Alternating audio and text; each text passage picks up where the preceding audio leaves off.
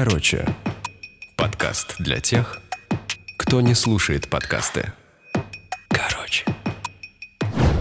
Всем привет, ребята! Это подкаст «Короче» и мы, Мария Командная и Павел Осовцов. Всем привет и сразу начнем с небольшого объявления в прошлом выпуске, который вышел в пятницу, мы сказали, что прикрепляем к описанию выпуска анкету, которую просим вас пройти. Так вот, простите нас, пожалуйста, забыли это сделать, но уже сейчас эта анкета на месте и в предыдущем выпуске. И также ссылка на анкету есть в описании этого выпуска. Пожалуйста, не поленитесь и заполните ее, для нас это важно. Ну а сейчас будет небольшое объявление. Рекламная пауза. Так получилось, что в апреле этого года мы все оказались заперты по домам, но при этом некоторые из нас пытались извлечь из вынужденного заточения хоть какую-то выгоду. Я поняла, что это шанс наконец наладить режим и вернуться к занятиям спортом. Каждый день я занималась онлайн вместе со студией Пилатеса. Когда карантин кончился, я стала почти каждый день ездить в эту студию, а после обязательно заходить в кафе неподалеку, которое называется Touch of Matcha. Потом я начала таскать с собой ноутбук, проводить там по несколько часов за работой, а еще на настолько влюбилась в их смузи банан-авокадо, что купила блендер домой. И в целом, в принципе, стала питаться правильнее, чему я рада. К чему я это все рассказываю? Конечно, пандемия ударила и по моему любимому кафе, и по студии Пилатеса, и по малому бизнесу в целом. Но очень здорово, что есть компании, которые оказывают поддержку малому бизнесу в такие нелегкие времена. Например, в этом кафе, как и в студии Пилатеса, я плачу картой виза. И таким образом помогаю им выиграть денежный приз для развития бизнеса. На этой неделе наш подкаст предлагает и вам поучаствовать в этой акции. Оплачивайте покупки картой Visa в ваших любимых заведениях, кофейнях, барбершопах, магазинах и помогите своему любимому бренду стать еще круче и приносить всем их клиентам еще больше пользы и удовольствия. А все наши слушатели, которые являются владельцами бизнеса, также могут принять участие в этой акции. Для этого нужно зарегистрироваться по ссылке в описании подкаста, собрать более 30 чеков клиентов, плативших картами Visa в период с 10 августа по 20 сентября и направить отчет о принятых принятых чеках организатору конкурса до 25 сентября. Вот такие несложные правила акции, и вы можете стать обладателем 1 миллиона рублей на развитие вашего бизнеса. Удачи! Короче. Начало сентября – это всегда такое интересное время, потому что одновременно происходит огромное количество событий. Сразу скажу, нам было непросто выбрать темы сегодняшнего выпуска, но тем не менее мы это сделали. Короче. 3 сентября. День, когда постят мемы с Шафутинским или вспоминают Беслан. Давайте разбираться. Бразильские футболистки добились права получать столько же, сколько получают футболисты. Но женщинам до сих пор платят меньше. Причем не только в спорте. Почему? Что, где, когда, 45 лет. Самый скандальный знаток Равшан Аскеров о том, почему без этой программы... Нас невозможно представить. Еще труднее понять. Короче. 3 сентября – это сложный день, и я тут подумал о том, а когда вообще эта песня Михаила Шафутинского стала мемом. Потому что, по-моему, это случилось ну, несколько лет назад, может, три, может, четыре. До этого же этого не было. Я думаю, что развитие соцсетей так или иначе на это очень сильно повлияло. Да, да. Причем, знаешь, я недавно видел его интервью, он там говорит, я записал эту песню в 91 году и до 99-го вообще не исполнял. Потом она потихоньку кому-то понравилась, я начал петь ее на концертах. И вот типа 10 лет назад это стало просто супер популярным. Ну а сейчас, 3 сентября, каждый, мне кажется, человек считает своим долгом прислать тебе какой-нибудь мемчик с Михаилом Шуфутинским, какой-нибудь стикер. Честно говоря, для меня это такой фильтр то есть те люди, которые мне в этом году присылали этот мем, я сразу их, ну, мне хотелось просто их забанить, но я сразу такую галочку напротив них ставила, типа, ребята, прекратите. И дело тут даже не в том, что 3 сентября – это день памяти жертв Беслана. Просто мне кажется, что это не смешная шутка. Знаешь, я в этом году впервые столкнулся с тем, что люди пишут в Фейсбуке, мол, come on, почему вы постите мемчики с Шафутинским? Этого нельзя делать, это день скорби. Много людей писали об этом – не знаю, для меня это странно. Мне кажется, что это, ну, абсолютно разное, и одно совершенно не отменяет другое, и Михаил Шафутинский со своей песней и люди, которые сделали это мемом, ну, никак не виноваты в том, что им 3 сентября хочется об этом написать. Кому-то кажется, что 3 сентября – это день памяти жертв Беслана, и в такой день нельзя позволять себе присылать друг другу какие-то мемы. Нужно в первую очередь помнить и скорбеть о тех, кто ушел в этот трагический день, кого больше нет с нами. Да, с одной стороны, я хочу с тобой согласиться, потому что 3 сентября, день трагедии Беслана, это, это один из многих дней нашей истории, когда надо почтить память, а не хихикать. Но с другой стороны, у нас такое количество этих дней, что, в общем, не останется места на то, чтобы постить мемчики. И мне искренне видится, что это вообще две разных темы. Мемы и скорбь. И они вполне могут сосуществовать. Вот, не знаю, я, извини, что в тему еврейства, ну просто я в ней понимаю и разбираюсь. Ну, Почему? Ну, потому что, Маш, ну вот... Ну, скажи честно, потому что ты еврей. Не, ну это понятно, Эдгос. Ну, знаешь ли, по твоему имени и фамилии это непонятно. Окей, да. Ну вот любой день, понимаешь, так вот, день начала Второй мировой войны, конец Второй мировой войны, день освобождения Освенцима, день образования э, государства Израиль, их такое количество, что с ума можно сойти. Вот мне нужно всех людей заставлять скорбить в эти дни, что ли? Паш, мне кажется, дело не в том, что 3 сентября должно быть принято скорбеть. Кто вообще решает, как и почему скорбеть? Мне кажется, что дело тут в том, что с каждым годом создается ощущение, что о трагедии в Беслане забывают. Они все меньше говорят на центральных каналах, они все меньше пишут. Это странно. Это правда странно, что по телевидению этому много лет вообще не уделяли никакого внимания. Вот. И меня расстраивает именно это. Мне кажется, что в какой-то момент может настать такое время, что люди будут постить мемы про Шуфутинского, а про Беслан они совсем забудут. И вот мне бы не хотелось, чтобы так произошло. Мне бы хотелось, чтобы об этой трагедии помнили и выводы все-таки сделали. Я с тобой полностью согласен. Мне нечего добавить. И у меня ощущение, что включается какое-то бессознательное коллективное желание забыть об этом, вычеркнуть это, ну и как будто бы ничего не было. Ну и здесь, мне кажется, в дело должны вмешаться журналисты. Я училась на журфаке МГУ вместе с Залиной Багазовой. Залина сама родом из Беслана, и она училась в школе, которая подверглась террористической атаке. У Залины погибли мама и младшая сестра.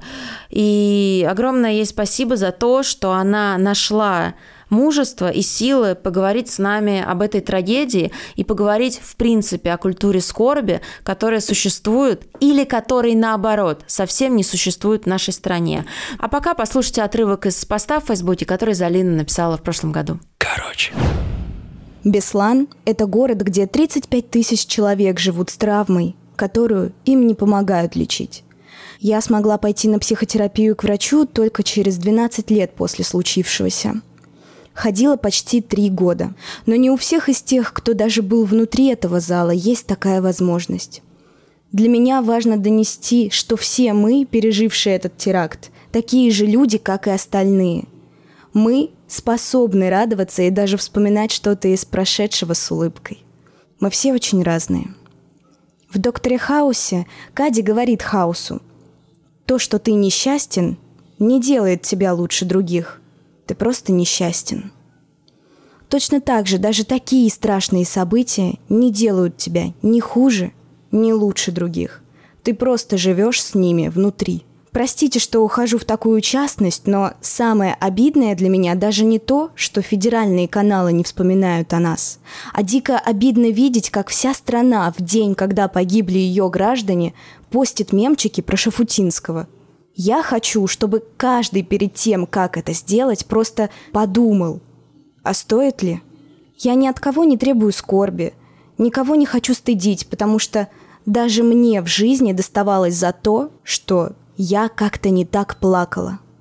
Но очень хочется думать, что люди помнят о том, что было, как мы стараемся помнить тех, кто был с нами.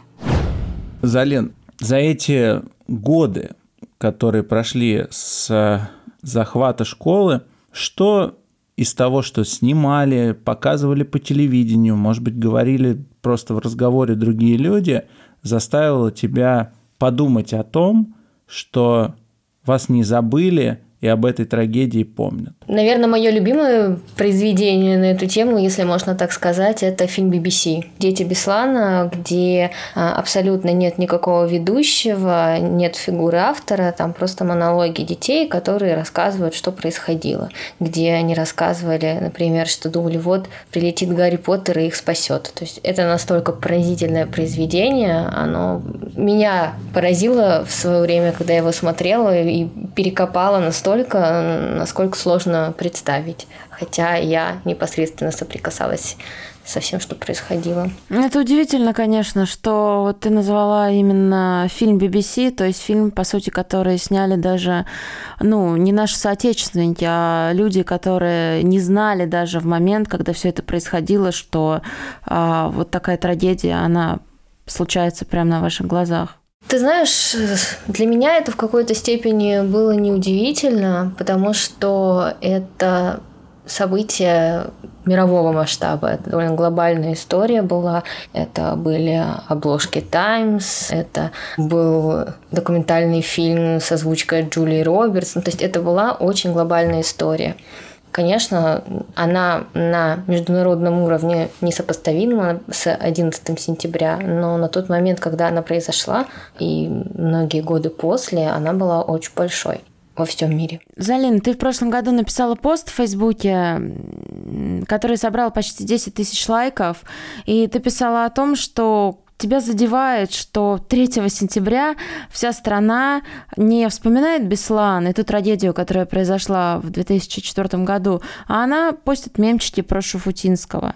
Вот скажи, насколько тебя это действительно задевает, да, и что, в принципе, можно с этим делать? За год, что прошел э, с этого поста, я много думала сама об этом то, что так много людей помнят мем, но не помнят трагические события, или даже неправильно говорить, не помнят, не упоминают, это симптом. Это симптом того, что у нас в стране нет культуры скорби и культуры проживания горя какого-то. У нас страна за последние сто с чем-то лет прошла столько трагедий, но она их ни в какой момент адекватно не проговаривала, потому что не была проговорена ни революция, ни гражданская война, ни э, Отечественная война. Все это, оно как-то вот ну, вытеснялось всегда. И здесь это то, сказывается то же самое. И люди на личном уровне тоже не всегда умеют это все проживать, потому что в ответ на мой пост а, мне в личку или в комментарии приходили люди, которые рассказывали о своих каких-то личных трагедиях, о смерти своих детей из-за болезней, например, или родителей это видно, как люди просто не знают, что им делать с этими чувствами. Они как будто их стесняются. И я на самом деле жила точно так же. Я как бы это вот стеснялась. Я много лет никому ничего не рассказывала. Избегала вообще каких-то разговоров, которые могли бы навести на эту тему. То есть для меня это было полностью такое вот запретная тема. Мне казалось, что я людей перегружу этим слишком. И только вот недавно я начала как-то прорабатывать это. Вот, собственно, в чем мой был посыл, что хочется увидеть, что у нас в стране люди начинают как-то с этим работать. И это работает скорее то есть есть личный уровень какой-то, есть государственный. Тут тоже для меня нет какого-то ответа. Должна ли быть какая-то официальная э, траурная церемония или еще что-то такое очень прогосударственное. Потому что в какой-то момент она ее тоже эмоционально сделает такой бронзовой, как к сожалению, там День Победы, из него уходят эмоции, приходит больше пафоса. Это тонкая грань, которую перейти э, можно совершенно ну, очень незаметно. Но, к сожалению, как бы ничего и не происходит вот, на государственном уровне. И поэтому очень сложно предсказывать, как бы оно было дальше. Тебе бы как хотелось, чтобы это было? Чтобы люди что? Государство как относились? Знаешь, э, чем больше времени проходит, тем больше я склоняюсь к тому, что перенос начала учебного года с 1 сентября был бы адекватным шагом в этой ситуации. То есть я понимаю, почему это не сделано, потому что мы такие сильные, мы не дадим это, это была бы победа террористов, но нет, это показать, что мы не люди без памяти. И как бы в Беслане все эти годы, учебный год начинается с 5 сентября, и в этом году вообще седьмого будет из всех сложных мер там с вирусом. Вот. И ничего, как это все нормально живут. 5 сентября линейки. Ничего такого не произошло от того, что сдвинули дату. Никто не считает, что они побеждены или еще что-то такое. Признаться честно, мне кажется, что тогда это была бы адекватная мера. Я знаю, что во многих школах в России э, по их собственной инициативе там проходят минуты молчания на линейках, и мне кажется, это адекватным. Абсолютно. Мне тоже кажется, что это не то, что адекватно, это действительно... Да, это какая-то очень правильная история. Абсолютно. Да. Залина, как ты считаешь, вот чтобы условно сформировать эту культуру скорби, какие стадии должно пройти общество, как мы должны переосмыслить ту или иную трагедию. Ведь создается ощущение, что этой культуры скорби не существует не только в России, ее не существует во всем мире. Знаешь, я помню, когда случился теракт в Париже, я опубликовала в Инстаграме там картинку с маленьким принцем, который обнимал Эйфелеву башню. Столько людей сбежались в комментарии, которые начали говорить, вот, ты переживаешь за то, что у них, а надо думать думать о нас. И у меня создается впечатление, что на самом деле это действительно это происходит повсеместно. Всех все время в чем-то обвиняют. Ты скорбишь не так, ты плачешь не так, ты делаешь не то. А вот надо так. А как надо? Ты знаешь, мне сложно судить здесь, но со стороны мне кажется, что и во Франции, и в, в Штатах есть э, вот эта как бы культура прорабатывания таких трагедий, они становятся чем-то, что образует нацию, да, это становится одним из кирпичиков идентичности. И если вспомнить эм, то, что, например, происходило в Париже после атаки на редакцию Шерли Эбдо, все эти марши, где там сотни тысяч людей выходили на улицу, то есть э, видно, что какая-то механика, она существует. Точно так же, как и в США. В США она еще существует и в культуре, потому что про 11 сентября написаны книги, сняты и художественные фильмы в том числе. Они разного качества, но нету как мне кажется, такого подхода, что это что-то священное, что трогать нельзя. Ну, то есть, если ты относишься так, что это нельзя трогать, то ты вот это так с этим вытеснением и живешь. И все твои ресурсы направлены на вытеснение. Ты ничего не можешь создать нового. Ты не можешь двигаться дальше. Тебе очень трудно развиваться, потому что все твои ресурсы они направлены на то, чтобы вытеснить эту ситуацию. Вот. И мне, например, в этом году написала женщина, которая была в заложниках в Нурдосте со своей дочерью. И она говорила о том же, что много лет не могла понять, что вот это все, как ей с этим жить, что ей об этом думать. Ее эмоции настолько заглушились и настолько ушли на вот выживание само по себе, что она говорила, даже то, когда это случилось в Беслане, меня так не затронуло, как ну, должно было быть. Я даже чувствовала, что я какая-то не такая. Но нет, это просто у человека нет на это ресурсов, он просто выживает. И мне кажется, для страны это тоже сопоставимо, что если ты не пройдешь это, не примешь это, не прострадаешь это, то дальше ты не найдешь силы, чтобы двигаться вперед. Тебе не кажется, что вот это переживание национальное на общегосударственном уровне, оно очень сильно завязано на требовании честного расследования, с которым большинство общества будет согласно, в том смысле, что оно честное – а по сути ни после Беслана, ни после Нордоста, ни после многих трагедий, которые были в истории нашей страны, таких расследований не произошло. И в связи с этим ничего не пережито. С одной стороны, да, с другой стороны, для меня лично и для многих пострадавших а, важен даже вопрос э, осознания ответственности, что государство осознало свою ответственность за то, что не уберегло своих граждан, потому что Одна часть – это расследование, другая часть, что ни один федеральный чиновник не был уволен, не ушел сам в отставку. Они все сохраняли свои должности, и руководители ФСБ федеральных, и МВД, все.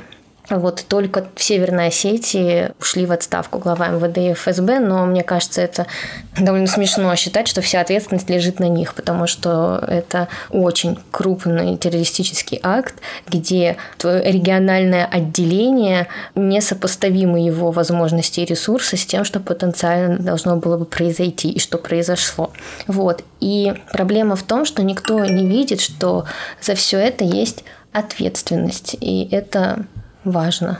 Скажи, а правильно я понимаю, что тебе действительно по-прежнему пишут люди, которые столкнулись с большой бедой в своей жизни, и они ищут у тебя поддержки, как у человека, который тоже пережил трагедию, но смог с этим справиться? Потому что, ну, твой пример, конечно, он восхищает. Ты приехала в Москву, поступила на журфак в МГУ, ты сделала фантастическую карьеру, и ты являешься, я думаю, примером для многих людей.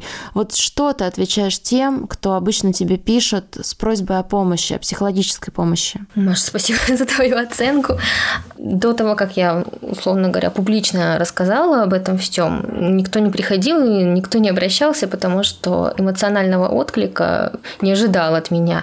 И ко мне могут приходить иногда люди, которых я знаю, если они кого-то потеряли, да, и мы с ними об этом можем говорить. А в эти даты ко мне приходят люди, которые были там, травмированы этими событиями, несмотря на то, что они там даже не были. Потому что я считаю, что это травма для всей страны, даже не только для жителей Беслана и для тех, кто непосредственно находился в заложниках. Я считаю это общенациональной травмой, Проблема в том, что она на общенациональном уровне не проработана. Ты знаешь, несмотря на то, что я сама была на другой стороне, и мне очень сложно бывает понять, что, что, что сказать человеку. Я Главное, что всегда говорю, это что человек имеет право чувствовать то, что он сейчас чувствует. Не надо пытаться быть сильным, не надо пытаться заглушить это. Наоборот, надо дать себе страдать, надо дать себе вот это время отгоревать все это. Я считаю, это очень важно в том, чтобы пережить потерю. И того, что там в Америке называется там grief counseling, у нас очень не хватает. Это видно потому, насколько люди, столкнувшись с личным горем таким, они не знают, что им делать и с кем им поговорить, они стесняются этого. Это быть не должно. Да, эмоции у нас вообще, к сожалению, в культуре не принято показывать. Короче, подкаст для тех, кто не слушает подкасты. Короче. Что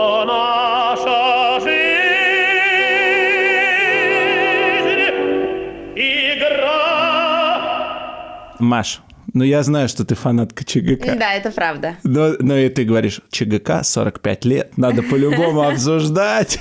Ну, не, ну а как еще? Ну, потому что я считаю, что «Что, где, когда» — это действительно программа, которая плотно вплетена в наш культурный код, в культурный код советского человека, российского человека. И это действительно программа, которую смотрели мои бабушки, это программа, которую смотрели мои родители, и теперь я не скрою, это программа, которую я очень-очень жду. Я искренне фанатею от команды Ивана Жаркевича. Мне очень симпатична команда Бориса Белозерова. И я знаю, Паш, что ты понятия не имеешь, кто эти люди. Слушай, я вот про новеньких практически ничего не знаю. Да, только эти новенькие, ну, если брать Белозерова, они играют в ЧГК уже очень давно. Но в этом как раз феномен этой игры. Все люди, которые смотрели эту программу в детстве, они все равно считают, что они обожают ЧГК, и они в теме. Вы вообще не в теме, ребят. А Максим Паташов-то на месте? Максим Паташов, разумеется, находится на месте, yes. как, и, как и Александр Друсь, как и а, Равшан Аскеров, с которым мы сегодня будем общаться. Ты знаешь, ведь до «Что, где, когда» и после «Что, где, когда»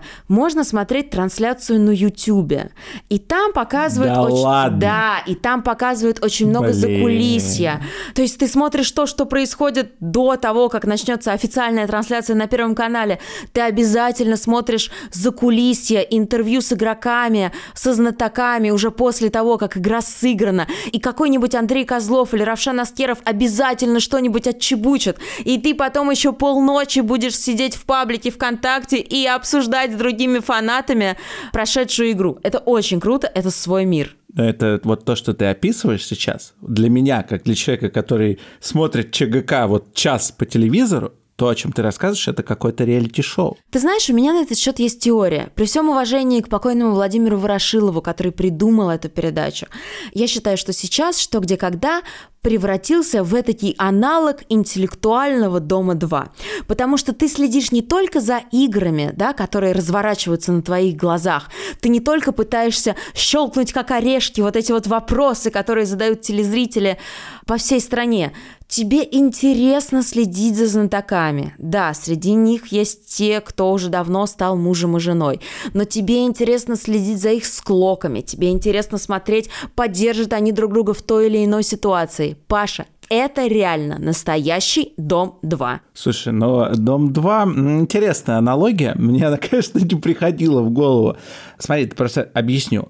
ЧГК для невовлеченного человека в эту историю – для меня это какой-то храм интеллектуальной мысли, то есть это игра, там действительно вот это все происходит, то, что, ну, такой игры больше нет, ну, правда. И у нее есть традиция, что очень важно. Но вот эта история, о которой писала «Медуза» про Михаила Скипского, я лично считаю, что это эксцесс. Но тем не менее, мне кажется, что, честно, это добавляет какого-то нового флера в это все. То есть там происходят какие-то, очевидно, страсти. Пусть это плохо, пусть все. Ну вот, хорошо, для тебя это как? Это плохо. Как ты это оцениваешь? Вот ты лично. Ты имеешь в виду эту историю, которую да, ты вспомнил? Да, ну и там же не только Скипский, там еще и с друзьям. Помнишь, была история, что он э, ответил на какой-то вопрос, как, как какая-то лажа была, Ай, помнишь? ну это было связано с его участием в игре «Кто хочет стать миллионером». Да. Будто он до программы пытался узнать правильные Точно, ответы на вопросы. да, Но да. это совсем, это совсем другая история, Паш. Не знаю, я бы не стала мешать это все в кучу. Конечно, я с ужасом, как фанат «Что, где, когда» читала все эти расследования, посвященные Михаилу Скипскому. Я очень надеюсь, что будут сделаны выводы, будут проведены расследования, по крайней мере, внутри передачи, потому что мне кажется, что это правда. Но, тем не менее, на мою любовь к «Что, где, когда» это никак не повлияло. У меня есть любимые знатоки, любимые игроки. Я обожаю Дениса Галякберова. Я думаю, что в ближайшие 10 лет он будет самым известным игроком «Что, где, когда», и, возможно, даже по своему масштабу он переплюнет Поташова или друзья. Я этого тоже не исключаю. Ты знаешь, в прошлом году, когда обсуждали, кто же получит главный приз, я не помню, какая там была сова, хрустальная, бриллиантовая, ты знаешь, они все время разные вручают. Вот, и когда обсуждали, кто, какой знаток получит эту сову, то ее не дали Галиакберову со словами «Нет, Денис, мы вам дадим сову, когда ваше преимущество будет настолько очевидным, когда вы полностью в одиночку выиграете игру. Сейчас мы вам ее не дадим, потому что вы не таким образом должны ее получать. Это вас недостойно. Это, конечно, было фантастически. Это очень круто. Это было, да, это было очень здорово, на меня это произвело гигантское впечатление. Ну и, конечно, Дмитрий Брейтенбихер, ты вот знаешь, кто это? Я только знаю, что ты делала с ним интервью у себя в А, Инстаграме. да, я делала с ним на карантине прямой эфир. Это а, глава ВТБ Private Banking и защитник телезрителей на «Что, где, когда». Это человек настолько большой харизмы, я настолько платонически в него влюблена. Его замечания всегда настолько интересные, настолько своевременные, настолько тонкие и остры, что это добавляет определенные перчинки. И я тебе больше того скажу. Дмитрий Бранденбихер сейчас по популярности может сравниться с любым знатоком из «Что, где, когда». Его настолько любят телезрители. Еще, знаешь, я замечала, что очень часто, когда в начале ведущей программы Борис Крюк, он, кстати, приемный сын Владимира Ворошилова, Да, я, я думаю, знаю, ты знал, это да? да, Это да. я тебе, по-моему, как-то Нет, нет, это, это мне папа рассказывал. Не все рассказываешь мне, ты черт возьми. Ну хорошо.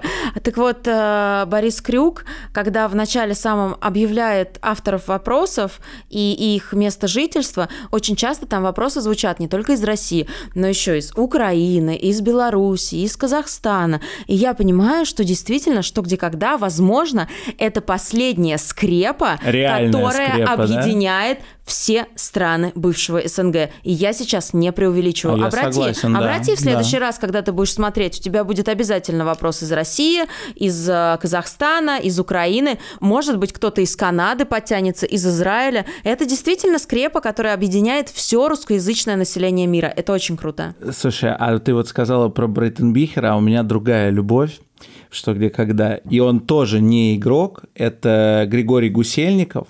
Он был сначала представителем Бинбанка, а потом хранителем традиций клуба. Что нет, нет, нет, когда. он защищал интересы знатоков. Да? А, точно, да. Но вот он был... Паша, про- но он- учи матчасть! Не, я точно помню, что он был хранителем традиций, это сто процентов. Нет, хранителем традиций всегда был Михаил Борщевский. Тут, пожалуйста, не надо. Маша, Маша, я ставлю что угодно, что Гусельников был хранителем традиций. Какой-то момент. Окей, да, да, ты прав. И он ты прав, был, ты прав. да, и он для меня он был всегда просто человеком из ЧГК, но он крутейший экономист. И вот в начале этого года у него была передача на Эхе Москвы, где он рассказывал про коронавирус, про экономику. Я слушаю и думаю, черт возьми, он такой умный мужик, а все его знают просто как человека из «Что, где, когда». Ну, конечно, это не просто, но тем не менее не как экономиста и интеллектуала. Короче, ЧГК – это просто топ. Это наш топ. Вот сейчас мы включим вам одно из, поверьте мне на слово, самых крутых интервью, которые мы сделали за время существования подкаста. Это интервью с Равшаном Аскеровым. Кстати, мы с Равшаном познакомились очень давно, больше 10 лет назад. Мы тогда работали в футбольной редакции НТВ+, соответственно, мы делали сюжеты о футбольных матчах. То есть он был футбольным журналистом? Он был футбольным журналистом, Я конечно. вообще не и знаю. Борис Левин, известный футбольный журналист, он, кажется, работает в газете «Спортэкспресс». Короче. Равшан, как тебе кажется, почему в 2020 году «Что, где, когда» по-прежнему смотрят. Я тебе честно скажу, я мечтаю узнать, когда же старт осенней серии, но потому что без «Что, где, когда» я просто не могу жить. в Инстаграме, что где когда было написано, либо 20 либо 27 числа сентября стартует серия осенняя, и вот э, можешь прильнуть к телевизору и смотреть. В чем секрет? Ну, там много, на самом деле, я думаю, составляющих этого секрета. Потому что, смотри, эта игра, она про людей. Можно сказать, футбол сейчас, 21 век на дворе, а игра придумана была в 1863 году. Чего ж так вот люди ходят? Потому что если игра настоящая, если она задевает человеческие отношения, если она вызывает, а- апеллирует к самым таким сокровенным человеческим качествам, она живет всегда, она переживает времена, государства, цивилизации. Ну, кроме того, что она про характер, она раскрывает человеческий характер, человеческие отношения. Вопрос меняется, форма меняется, стиль меняется. Не меняется главное. Это игра когда шесть человек пытаются за минуту из незнания родить знания. Это борьба характеров, это противостояние ведущего игроков, это превозмочь себя, да, вот и преодолеть себя. Вот это, это есть во всех играх. И в футболе, и в баскетболе, и в что, где, когда. Тебе показывают шестерых людей, не очень хорошо, может быть, знакомых между собой, у которых есть и внутренние противоречия, и соперничество. Но когда эти люди должны объединиться ради достижения общей цели. Там же потрясающие моменты, когда вот Боря Белозеров не знает себя, ставит на решающий раунд, или Кима Галачана, понимая, что тот, кто останется и выиграет решающий раунд, он герой и хочет быть само- самому героем, но с другой стороны есть интересы команды, хочет им, может оставить другого. И тут еще элемент такой, а вот если я проиграю, я буду антигероем. Ну, очень много моментов, и вот когда камера показывает крупным планом глаза капитана, выбирающего между разными версиями, это очень интересно, это триллер. И именно поэтому эту игру смотрят, потому что она про людей, она для людей. Плюс ко всему, это феномен этой страны. Как, да, как бы то ни было, я же говорил, Парфенова вот, э, вот и передача там на Медне. Это то, без чего у нас невозможно представить, еще труднее понять. И люди выросли на этой передаче. Эту передачу смотрели их де- дедушки, бабушки, отцы. А мне уже люди говорят, вы любимый игрок моей бабушки. Даже не папа с мамой, а бабушки. И я думаю, блин, как бабушки? А потом думаю, ну вообще, да, мужик, ты уже играешь в эту игру там больше 20 лет. Это как сериал, понимаешь, это как э, друзь, это уже как бы член семьи. Ну вот как Сиси Кэпвелл, которого там уже смотрели в этой Санта-Барбаре. Люди вот жили, они говорят, да мы в Санта-Барбаре всех знаем, ну что мы там, эти Кэпвеллы, эти те там.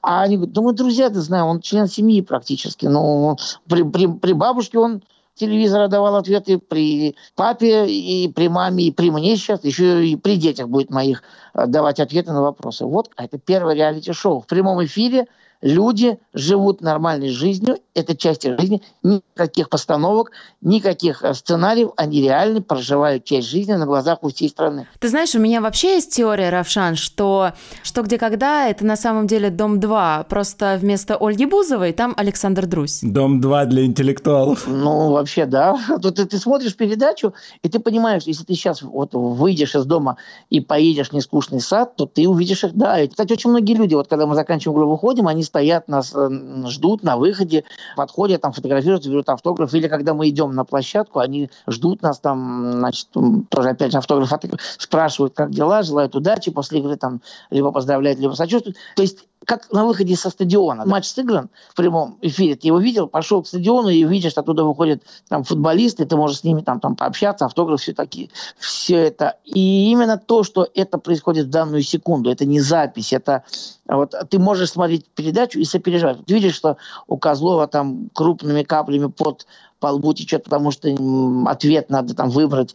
И ты понимаешь, что это происходит в эту секунду, в эту конкретную секунду. Не год назад, там, неделю назад записано, а вот сейчас. И это как бы это круто. И вот такая история, она держит в напряжении. Вот вы сказали о людях в игре, я имею в виду знатоков. Мне кажется, что часто бывает так, что за игроком в «Что, где, когда» публичным человеком, которого показывают по телевизору, может скрываться прям такой серьезный профессионал, которого при этом люди-то не знают, что человек занимается чем-то безумно интересным, как тот же Илья Новиков, который всегда был игроком, а потом узнали, что он адвокат и такой большой серьезный интеллектуал. Ну, у нас все, у нас, например, Виктор Сиднев, он был мэром Троицка. Вот то есть я про это играл. никогда не слышал. Я знала. Ну, вот видите, вот баллотировался, выиграл выборы, был мэром Троицка.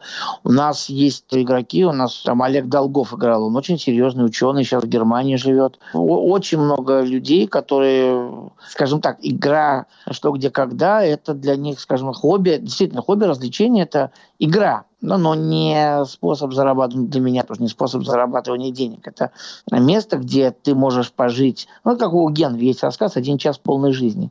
А когда ты можешь прийти и попасть в какую-то выдуманную реальность и прожить там совсем другую жизнь, но это твоя, реализуя все свои комплексы и да, почувствовать себя в какой-то другой новой реальности и прожить какую-то новую жизнь. Ты знаешь, э, я недавно пересматривала первую игру без Владимира Ворошилова, которую вел как раз Борис Крюк, и я не могла поверить в то, что прошло уже 20 лет, потому что я помню, как я эту игру смотрела в прямом эфире по Первому каналу, когда была еще совсем молоденькой девочкой.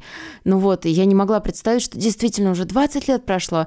Скажи, а вот за последнее время, как тебе кажется, как эволюционировала игра? И вообще, как изменилось что, где, когда? Вот что-то конкретное ты можешь рассказать? Каким был, какой была игра и какой стала? Ну, слушайте, ну, любая игра, это, мне кажется, это слепок ведущего. То есть он, он ее делает под себя, он делает ее такой, каковым он является сам. Потому что вот Ворошилов, он по образованию художник, театральный художник. И поэтому у него, для него игра была, это прежде всего театр. Он мог себе позволить все, что угодно, как театральный режиссер. Он мог э, зачитать неправильный ответ, поменять по ходу правила игры. То есть он мог объявить правила игры и потом по ходу понять, что они плохие, они его не устраивают как режиссера. И, ну вот режиссер, да, он может снимать фильм, просто потом сказать, опа, что-то мне сценарий не нравится, так, сценарий к черту, концовка будет вообще другая, э, мы переделаем. И по ходу, значит, у него все меняется. Это вот режиссерский такой, он, он режиссер, как мне кажется. Что касается Бориса, э, он, ну, вот, да, не случайно он спортсмен, он увлекается спортом, он болеет за «Динамо». Мне кажется, это не случайно, что сайт «Что, где, когда» бело-голубых цветов. И он больше читает спортивную прессу, он увлекается футболом, и для него что, где, когда сейчас, это больше очки, это рейтинг, это таблицы. Это... Если раньше это было больше такое театральное действие, то сейчас это более спортивное. И там есть вот эта спортивная гонка, азарт. Они, конечно, приворошилые были, но там все-таки был элемент такого безбашенного творчества, который мог себе позволить режиссер, снимающий там какой-то очень крутой фильм. А сейчас это какое-то очень большое серьезное соревнование. Практически это спортивное спортивная трансляция. Может быть, просто время изменилось и ритм ускорился, то есть это связано не с личностями, а с какими-то причинами такими. Понятно, что ритм, да, меняется, что все там, как бы, и я говорю, я же говорю, меняется стиль вопросов, меняется э, манера игроков, меняются вообще игроки характер, но, но все-таки игра, она, я говорю, она стала более структурирована, более спортивной. То есть, ну, если раньше Ворошилов мог задать вопрос на такам, вынести там граненый стакан, дать команде граненый стакан, все команды поддержала граненый стакан, он забрал, он говорит, внимание, вопрос, сколько граней у стакана? Ну, это же вообще потрясающий вопрос. Ничего знать? Вообще ничего знать не надо, ребят. Вам только что дали стакан. Вы все его поддержали, там, покрутили. Никому в голову из шести не пришло посчитать грани вообще. А он забрал через минуту. И говорит, ну, давайте, сколько граней. И они высчитывают, ну, называют какое число. Он говорит, ну, вообще это неправильно. Не столько-то, а столько-то. Я вам засчитываю очко. Значит, потрясающе. Это его передача, его игра. Он, он просто позволил себе потроллить, как сейчас да, сказали бы, потроллить этих э, высоколобых интеллектуалов, которые пришли сюда отвечать на серьезные вопросы. Сейчас такого, конечно, ну, вряд ли представишь, потому что человек, он, Борис, он больше такой, ему важно, чтобы это было все честно, справедливо. Равшан, а как вы считаете, игроки из других интеллектуальных игр – могли бы добиться успехов в «Что, где, когда»? Ну, пресловутый Вассерман, например. Ну, Анатолий Александрович играл. «Что, где, когда» один раз и не очень удачно. Не помню, 2-6 проиграли. То есть люди, которые играют свою игру хорошо, они не могут... Ну, это вообще другой. Там, если в своей игре там нужно больше знаний, то здесь совсем другая история. Здесь все-таки личность и характер выходит на первый план. И здесь даже можно много чего знать, но, но проваливаться, потому что ты не выдерживаешь прессинга, не выдерживаешь давления. Но с другой стороны, да, любой человек. Я, я считаю, что вообще, что где когда успешно может играть любой человек, у которого в школе была своя там законная тройка. Не нарисованная, не, вы, не вытянутая, а просто вот ну, школьную программу знаешь в пределах среднего ученика, ты вполне можешь играть в эту игру, потому что эта игра не про какие-то сумасшедшие невероятные знания. Это игра про, я говорю, про характер прежде всего и про то, как ты из того минимума знаний, который у тебя есть, ты можешь родить новое знание. Ну, ты знаешь, я недавно пересмотрела, наверное, больше десятка игр «Что, где, когда» 90-х, и я считаю, что вопросы тогда были гораздо интереснее, потому что как раз Ворошилов выбирал вопросы а, не на знание, а на логику, а сейчас очень много вопросов именно на знание. Я так бы не сказал, вопросы никогда, что никогда не были вопросы на голое знание. Вообще, да, вот а, абсолютно. Ну, смотри, вот был, был вопрос, когда играла команда Потанин, там вынесли две картины э, Федора Федора Решетникова. Там опять двойка, еще картины, не помню, но неважно. И вопрос был очень простой. Какую из этих картин художник нарисовал раньше? Там, по-моему, Николенко отвечает, что вот эту, и говорит, ему говорит, почему? Говорит, ну, что я знаю, что эту. Вот я знаю, что эту картину нарисовал раньше. И им не зачитали ответ, потому что надо было объяснить, почему. И мне зачитали, хотя ответ был формально правильно, да, ну ты, ты знаешь. И Борис говорит, ну мы же не можем покладываться на, на то, что сидит за столом человек, который знает, в каком году написана какая картина. Нет, вам вынесли картины, вы должны были на них внимательно посмотреть. Если вы посмотрели бы на вторую картину, я правда не помню, как она называется, говорит, то вы там увидели, что на стене висит календарь, а на календаре репродукция картины «Опять двойка». Отсюда вывод, что эта картина написана позже, чем картина «Опять двойка». То есть э, логически его можно... Он говорит, ну, как вы просто пальцем в небо, да, вы знаете. Но не в этом мы играем, мы же не в знании играем. Идея такая, просто берутся факты известные, они зашифровываются так, чтобы знатоки смогли их расшифровать за минуту. Ну, если успешно расшифровали, то молодцы. Нет, ну, значит, проиграли раунд. Так что нет, я не думаю, что сейчас больше на знания. Ну, знания, конечно, нужны, но, но не в такой степени. Как ты думаешь, почему «Что, где, когда» столько скандалов? Потому что это «Дом-2»? Таких скандалов. Я не думаю, что скандалов там больше, чем в футболе, чем в любом виде, чем, чем в Голливуде, чем это чем у вас, там, не знаю, на радио, чем это обычная жизнь, и люди там живые, я же говорю, это живые люди, у них есть своя жизнь. Понятно, что когда э, я выхожу на улицу выносить мусор, если я выйду в трусах и в тапках, все скажут не просто, а, это же наш сосед, это же игрок, что где, когда обладать хрустальной совы вышел в трусах и в тапках, понимаешь?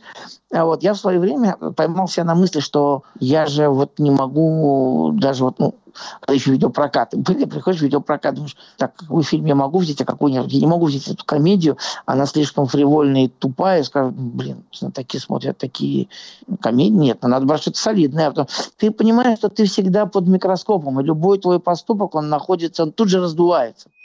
Короче, Подкаст для тех, кто не слушает подкасты. Короче. Когда я не знаю, какую тему взять в подкаст, я спрашиваю свою жену. И она мне сразу отправляет ссылок 5 на потенциальные темы нового выпуска. Паша, а может быть я с ней буду вести этот подкаст? Ни в коем случае.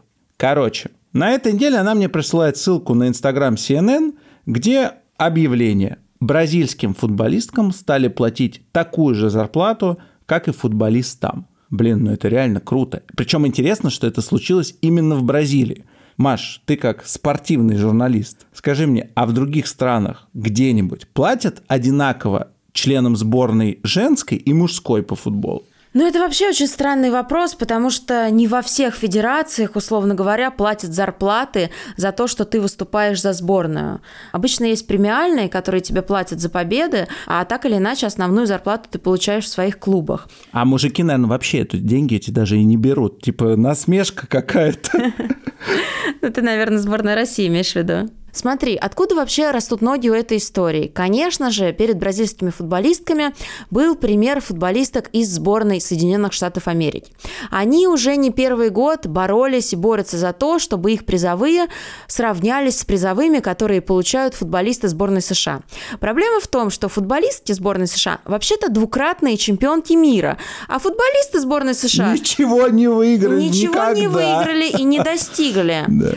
Поэтому возникает вопрос, почему они сталкиваются с такой дискриминацией, ведь на них молится вся страна. Ты знаешь, кстати, что женская сборная США по футболу гораздо популярнее, чем мужская, и когда в 2018 году был чемпионат мира по футболу среди женщин, было куплено на сайте nike.com столько футбольных джерси футболисток сборной США, что на этом сайте был поставлен рекорд. То есть еще никогда столько футбольных джерси ни одной команды Nike не покупали. Я, кстати, сама в 2019 году ездила во Францию, я была на игре Франция-США, соответственно, это был скрытый финал, то есть считается, что и француженки, и американки лучше всех играют в футбол. Ты знаешь, я была поражена, потому что женский футбол на меня произвел грандиозное впечатление. Это действительно была очень классная игра, футбол женский гораздо жестче, то есть судьи там свистят не так часто, как в мужском. Ну и, конечно, женщины очень выносливые, то есть они очень много бегают во время игры, в общем, ну, мне кажется, что это действительно крутой вид спорта, если ты играешь в нем на самом высоком уровне, если там твоя команда самая крутая в мире. Соответственно, на этом матче было очень много американских болельщиков, которые приехали из Штатов во Францию. Этот матч был в Париже.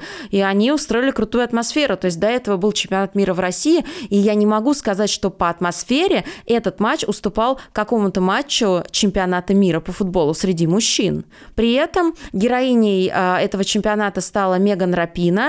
Она открытая лесбиянка, она позволяет себе ужасные высказывания в адрес американского президента Дональда Трампа. Она вообще для многих икона. И мне мои американские коллеги-журналисты говорили, что вот к Меган Рапина невозможно относиться индифферентно. То есть вся страна, вся Америка делится на две части. Ты либо ненавидишь Меган Рапина, либо ты ее обожаешь. При этом она внесла очень большой вклад в то, что девушки, футболистки сборной США, борются за одинаковые зарплаты с мужчинами. Но, Паш, это начала не Меган, это еще Хоуп Соло за это боролась. Но, насколько я знаю, их борьба не увенчалась успехом. Они даже подавали в суд на собственную федерацию футбола, и они не смогли победить. Вот в этой игре они победить не смогли. Ну вот ты знаешь, интересно, конечно, что в Штатах я считаю, что абсолютно несправедливо, где команда чемпион мира, где, Двукратный уже чемпион мира. где продаются футболки, то есть эта команда реально приносит деньги. И вот там платить э, зарплату больше мужчинам это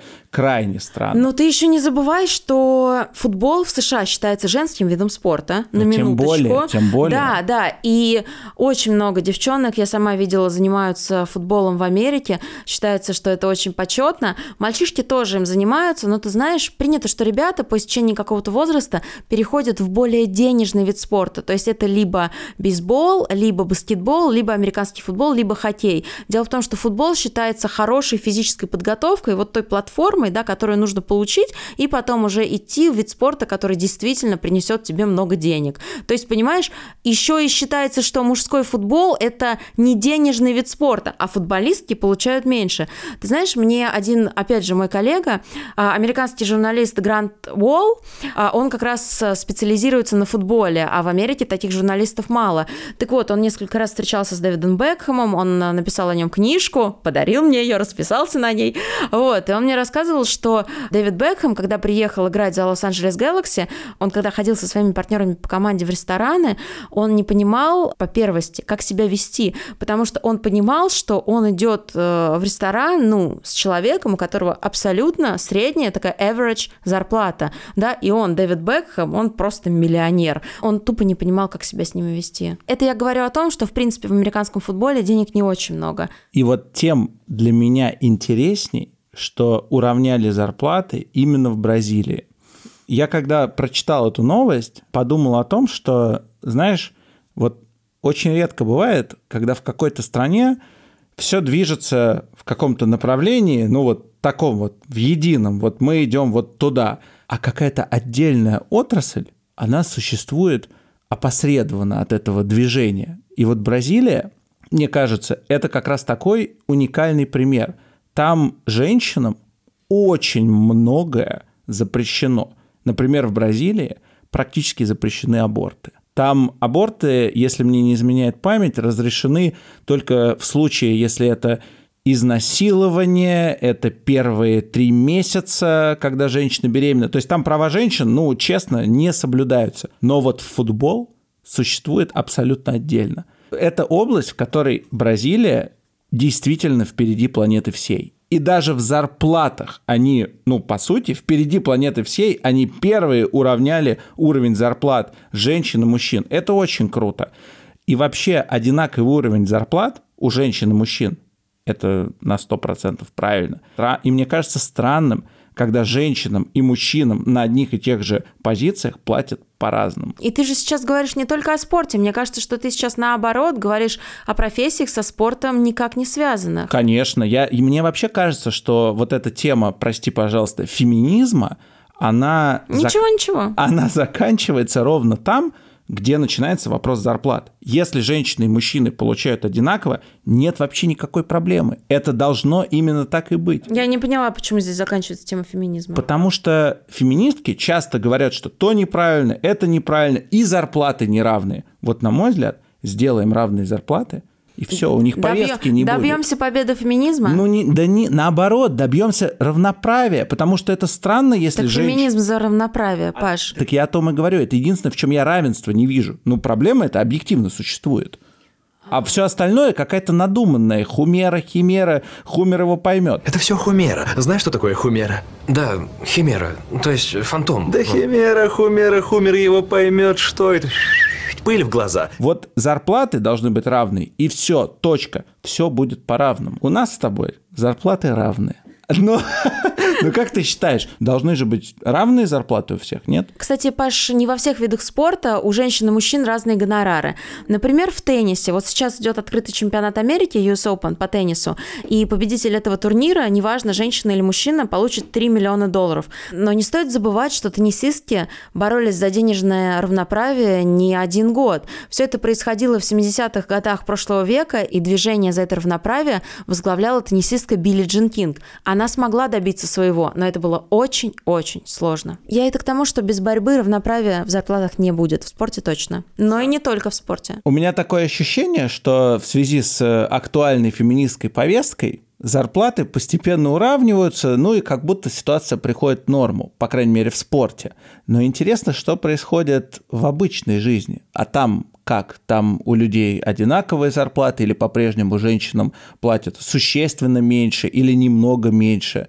Это интересно, ну, потому что у меня ощущение, что повторюсь, ситуация как-то стабилизируется. Но мне кажется, что это исключительно твое ощущение. Я уверена, что на самом деле все происходит далеко не так. Кстати, ты знаешь, мне очень понравилось, что в этом выпуске получилось, что спортивная тема, она стала такой основой для того, чтобы мы подняли этот вопрос на более глобальном уровне, да, и поговорили уже о зарплатах женщин в других разных индустриях. Давай поговорим с HR Инной Можайской, она специалист по найму топ-менеджмента в российских компаниях. Давай, да, Инна очень крутой специалист, интересно, что она нам расскажет. Короче. Инна, как вы думаете, правда ли, что в принципе женщины статистически соглашаются на более низкие зарплаты, чем мужчины? И почему?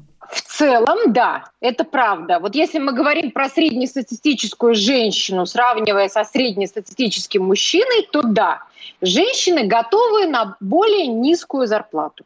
Вот, допустим, я работодатель. Женщина, в отличие от мужчины, может забеременеть и, по сути, выпасть из рабочего процесса на достаточно длительный срок, на несколько лет. Мне кажется, что работодатели про это не думают.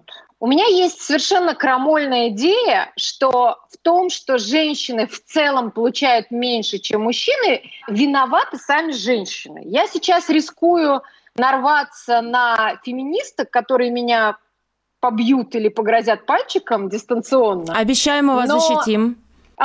Это прекрасно.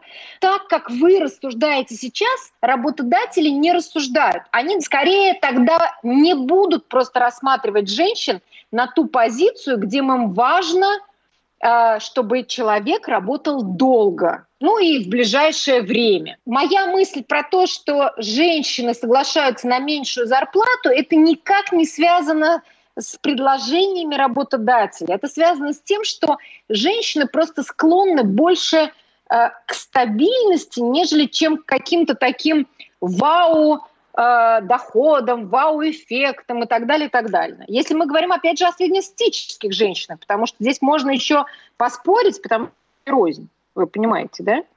Да, конечно. Да. Вывод следующий. Значит, среднестатистическая женщина соглашается на более низкие а, зарплаты, чем мужчины. А мужчина, потому, не потому что... что им при... да, mm-hmm. не потому что им предлагают меньше, понимаете, mm-hmm. да, зарплату.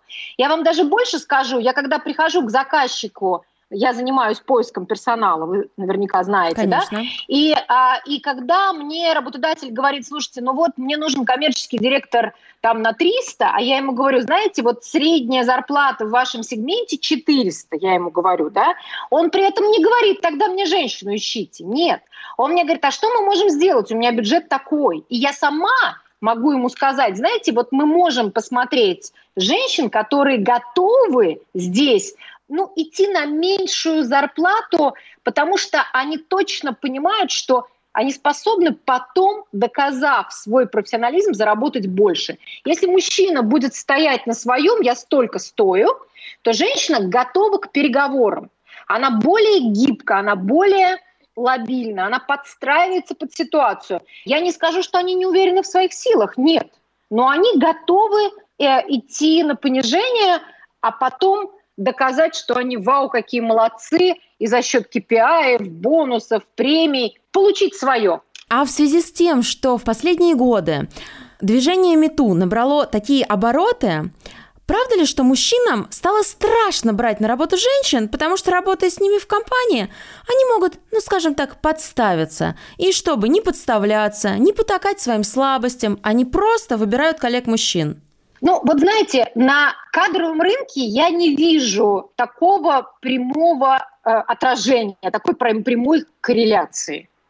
Э, да, мы все говорим о харасменте и про вот эти все истории мы вспоминаем. Э, скорее, это, наверное, связано больше с дистанционностью отношений э, на работе, да, может быть, сейчас больше мужчины стали задумываться над тем, а стоит ли им да, вообще двигаться в сторону женщин, с которыми они вместе работают. Если раньше у нас служебный роман был нормой, то сейчас мы 10 раз подумаем про это. Но я ни разу за последнее время, а, вот с того момента, когда это МИТУ стало распространяться, вот это движение, я не слышала, чтобы работодатель сказал, знаете, мне нужна женщина, вот которая там вообще без декольте и не будет там никого соблазнять да, ну как-то вот в отражении прямого я не вижу. А бывают ли ситуации, когда мужчины, наоборот, берут на работу женщин, чтобы не было ощущения, что они сексисты и хотят работать только с мужиками? А, ну, наверное, где-то есть. Наверное. Тем более, что сейчас у нас очень западные компании, может быть, не про ту причину, которую вы называете, да, а скорее это западный тренд на отпор дискриминации. И я знаю, что есть компании, айтишные компании, которые берут разработчиками женщин, потому что у них есть некая внутренняя разнарядка, если так грубо можно сказать чтобы их не обвинили в сексизме. Не потому, что э, работодатель переживает за свой имидж, а скорее, что бренд э, компании должен поддерживать определенный уровень. Хотя наверняка это связано где-то ценностно, да, владелец компании, бренд компании. Но, скорее всего, речь идет о корпорациях, где даже, может быть, несколько акционеров. Вот, кстати, я как женщина не могу сказать, что мне эта тенденция нравится. То есть, с одной стороны, здорово, что нам, женщинам, дают рабочие места и оказывают впервые, наверное, в истории какие-то преференции при приеме на работу. Но, с другой стороны, мне хочется, чтобы было так, чтобы сотрудницы женщины, они были настолько круче мужчин, что их брали именно за это, а не за то, какого они пола. А сглаживается ли перекос в разнице зарплат между мужчинами и женщинами в связи с изменением роли женщины в нашем сегодняшнем мире? Когда-то это было очень давно, лет 20 назад мне говорили, да, ну смотрите, э, все-таки давайте вот женщин будем рассматривать э, тысяч на 50, а вот мужчин, ну ладно, там так и быть. А за последнее время нет такого. И у нас есть суперпрофессионалы женщины, которым платят очень большие деньги. И если мы говорим о топ-менеджменте, ну, наверное, только количество мужчины берут. Ну и то, наверное, потому, что все-таки женщины какую-то часть времени отрывают от своих карьерных планов и все-таки идут там рожать детей, э, не знаю, воспитывают их и так далее, и так далее. Хотя огромное количество случаев, когда родила прямо на работе, отдала няне и дальше пошла работать. И при этом у нее зарплата на уровне с мужчиной. Перекос, он э, все-таки сейчас уходит. Этот. У нас в семье есть такая легенда, что моя бабушка, которая была главным хирургом в больнице, она родила мою маму в обеденный перерыв. То есть она ее родила, а потом пошла обратно работать, потому что ей было некогда, ей нужно было операция делать. Инна, мне бы хотелось вот каким вопросом закончить. Дело в том, что мы сегодня наш разговор с Пашей начали а, с обсуждения зарплат в спорте, потому что футболистки сборной Бразилии впервые добились такого же уровня зарплат, которые получают футболисты-мужчины. И действительно, для спорта это уникальный кейс, потому что все футболистки получают значительно меньше, чем футболисты, даже несмотря на то, что у них а, есть какие-то награды те, которых э, нет у футболистов. Скажите, как вы считаете, почему этот перекос в спорте такой сильный сейчас, да, то есть и в 2020 году такой сильный перекос мы наблюдаем именно в спорте, и, соответственно, как вы считаете, будет ли вот это вот сглаживаться разница в зарплатах между мужчинами-спортсменами и спортсменками? Я могу только предположить, и мое предположение не связано со знаниями в спорте, а связано с неким понятием стандарт отрасли. Вот у нас, к сожалению или к счастью, я не знаю, закрепляются за некоторыми отраслями определенные стандарты. Но это как приблизительно так, что в недвижимости люди не получают зарплату, они получают большой процент.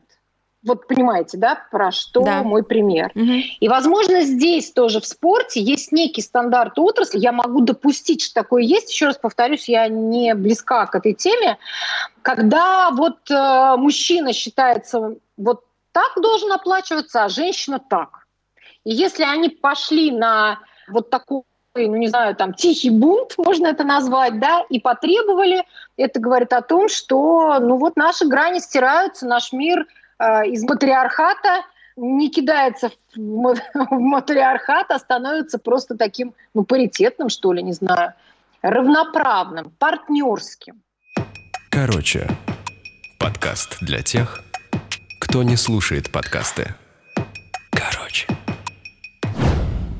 На этом сегодня все. Мы надеемся, что вас взбодрили. Как всегда, вы можете оставлять свои комментарии в Apple подкасте для того, чтобы наш подкаст развивался. Всем хорошей недели. Это были Павел Осовцов, Мария Командная. Обязательно подписывайтесь на наши соцсети. Осовцов и Командная. Да, мы, мы дадим на них ссылочку в описании. В описании вообще сегодня будет много ссылок. Пожалуйста, изучите их. Ну и, разумеется, рассказывайте о нас своим друзьям. Нам очень важно, чтобы аудитория подкаста «Короче» становилась становилась как можно шире. Всем пока. Пока-пока. Короче,